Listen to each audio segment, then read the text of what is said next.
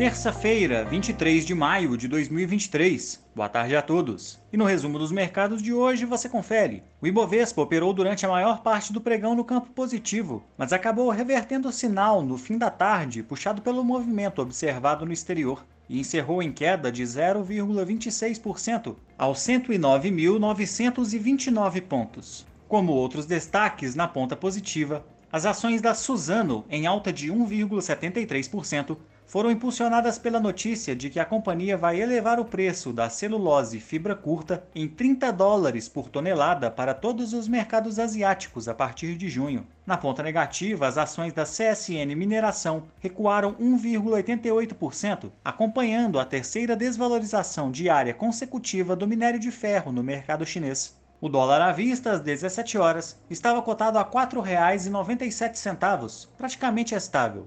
No exterior, as bolsas asiáticas fecharam em baixa, apesar dos resultados positivos registrados por dados preliminares do Índice de Gerentes de Compras Composto do Japão, que avançou e atingiu 54,9 de abril para maio. Por lá, o índice Nikkei fechou em baixa de 0,42% e na China, o índice Xangai Composto caiu 1,52%.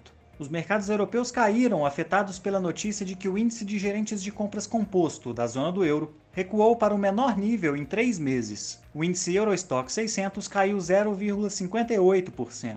Já as bolsas americanas também fecharam em queda, ainda que os dados do setor de serviços tenham puxado o índice de gerentes de compras composto americano para cima, fazendo com que o indicador atingisse o maior patamar em 13 meses. O Nasdaq caiu 1,26%, o S&P 500 recuou 1,12% e o Dow Jones encerrou em baixa de 0,69%. Somos do time de estratégia de investimentos do BB e diariamente estaremos aqui para passar o resumo dos mercados. Uma ótima noite a todos e até a próxima!